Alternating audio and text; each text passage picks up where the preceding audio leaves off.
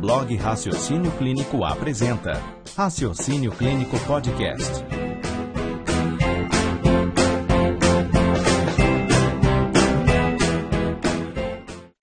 Então eu vou apresentar o primeiro caso, que é uma senhora de 28 anos com confusão mental e dificuldade de andar. Então essa história começou hoje de manhã, segundo o marido. Ela, quando ela levantou, ela não conseguiu andar é, numa linha reta. Ela sempre se desequilibrava. É, não tinha, não teve trauma de crânio, não teve cefaleia e de vez em quando queixava-se de visão dupla. Ela está acordada, mas não sabe onde está. Não está é, orientada nem no tempo e nem no espaço. É, a, o, o, marido refere é, que ela está é, com náusea e vômitos há três semanas. Ela não consegue se alimentar com nada. Ela só consegue beber água. E os vômitos são incoercíveis. Ao exame físico, ela tem uma pressão de 110 por 85, uma frequência de 98 e a temperatura de 36,9. É, o, o exame físico segmentar é absolutamente normal. O exame neurológico pode ser, pode ser passado agora. Tem estrabismo do olho esquerdo, tem uma marcha atáxica e sem outros déficits nenhum. Não tem nenhum outro sinal de localização. Eu acho que agora já é a hora de começar a discutir.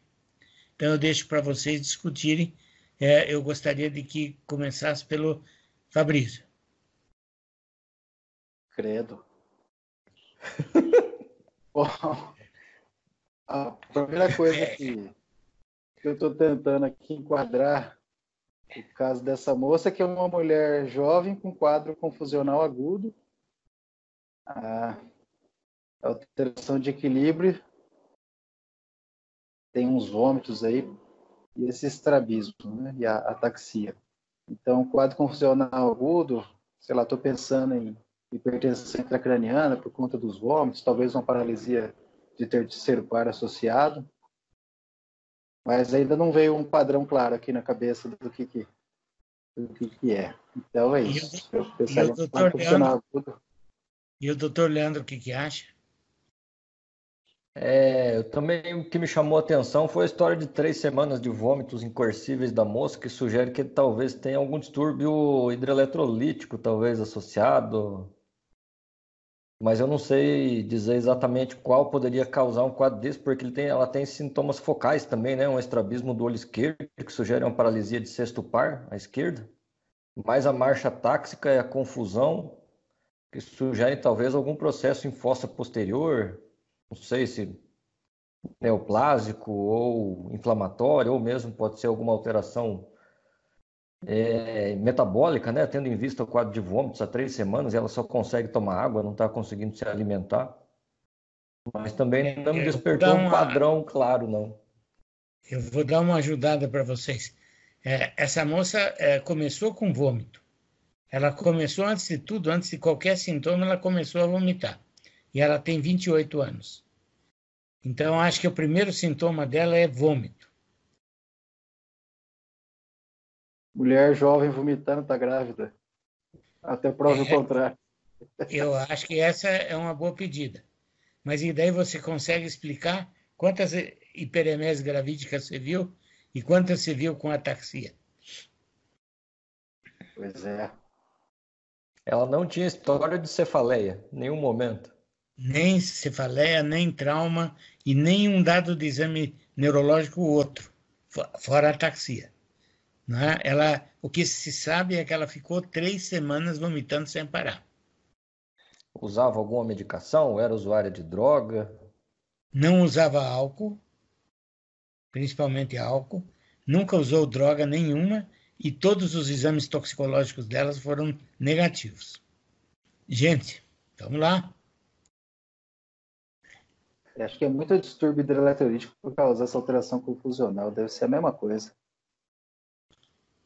Não pode pedir uma toma de cara. Não, não, vou te dar porque não tem tomografia. Eu posso dar os exames para você. Vamos dar um exame, vamos ver se ajuda.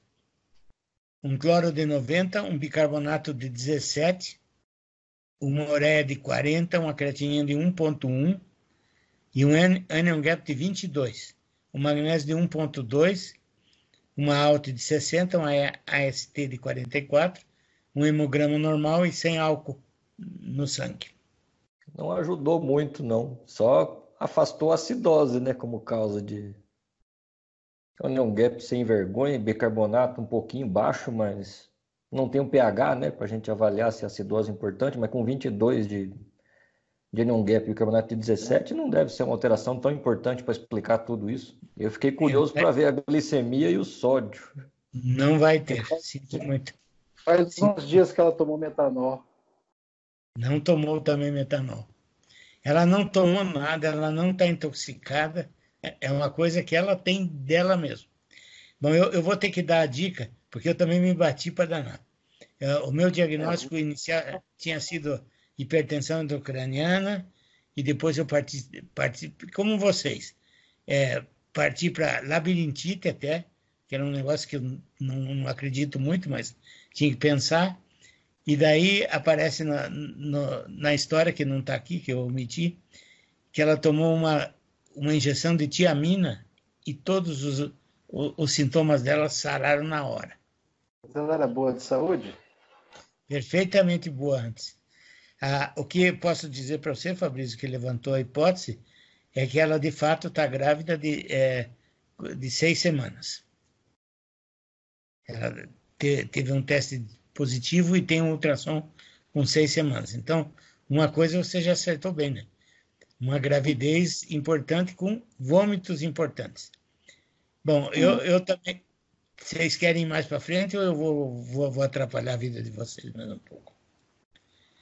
Se ela melhorou com tiamina, qual agora era? que falou da tiamina, agora eu achei a tríade. É.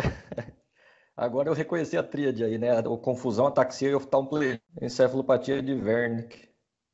Sim, e a, essa encefalopatia de Wernicke, por que será que foi? É que então, que foi muito boa a pergunta do Fabrício, se ela tinha uma saúde boa, né? A moça Perfeito. jovem de 28 anos, sem doença grave, sem distúrbio desabsortivo, sem malnutrição, sem ser alcoólatra, é difícil a gente pensar em deficiência de tiamina. Qual que é o fator que causou deficiência de tiamina aí? Então, então eu também me bati nesse caso, fui olhar, fui, fui olhando o caso, é bem curtinho. É, normalmente é, a deficiência de tiamina aparece com sete semanas de vômito e ela só teve três semanas. Então ela tem de fato uma tríade de Wernicke, uma doença, é, uma tríade de Wernicke que é sindrômica e tem é, é uma, um Wernicke gravidarum. É um Wernicke causado por hiperemese gravídica. Mas é muito interessante esse caso. Ah, gostei de ver os caras se bater. Essa foi Gostou, bom né? caso. Bom caso. Não, muito obrigado, é, agradecemos. Vamos lá.